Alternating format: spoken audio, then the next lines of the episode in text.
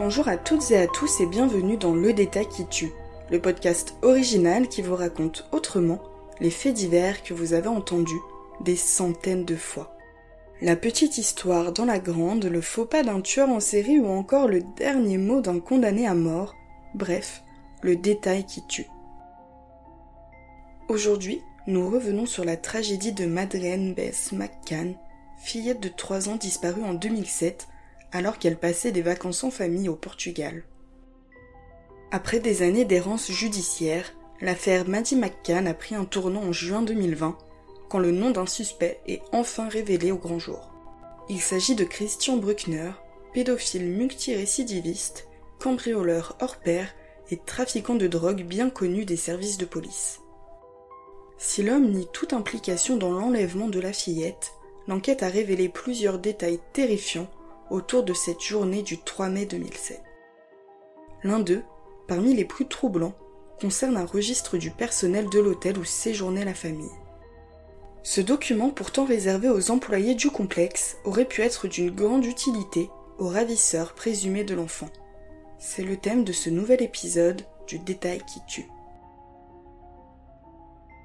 À l'Ocean Club de Praia da Luz, station balnéaire phare de l'Algarve, la famille McCann passe des vacances tout ce qu'il y a de plus classique. La journée, les enfants font de la voile et jouent au tennis, tandis que les parents se retrouvent le soir autour d'un repas entre amis. Ce jeudi 3 mai 2007, Kate et Jerry McCann ne dérogent pas à la règle. La mère et le père de Maddie prennent soin de coucher leurs trois enfants dans leur location de vacances avant de sortir au restaurant. Les enfants étant seuls à l'appartement, les adultes mettent en place un système de roulement pour garder un œil sur les tout petits. Toutes les 30 minutes, l'un d'eux rentre vérifier que tout le monde va bien.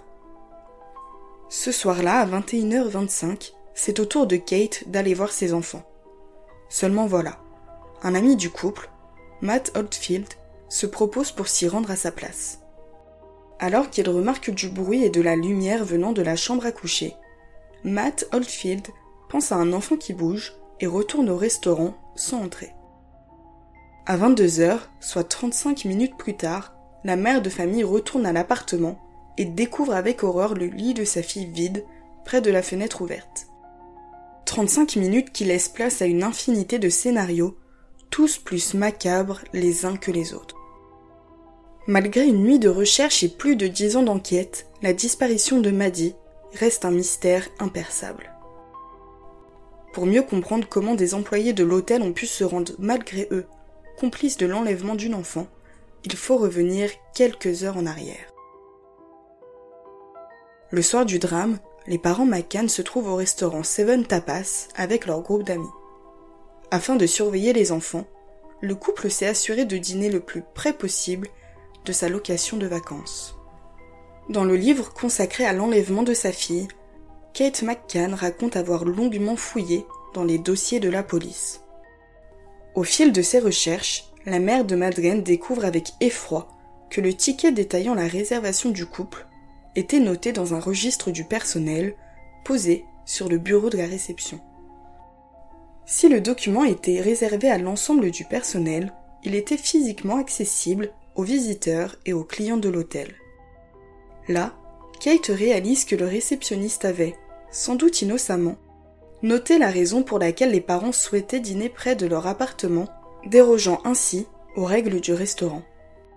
Cette note, écrite par un employé de l'hôtel, aurait donc pu tomber entre les mains du ravisseur, le laissant savoir que les enfants n'étaient pas sous une surveillance permanente.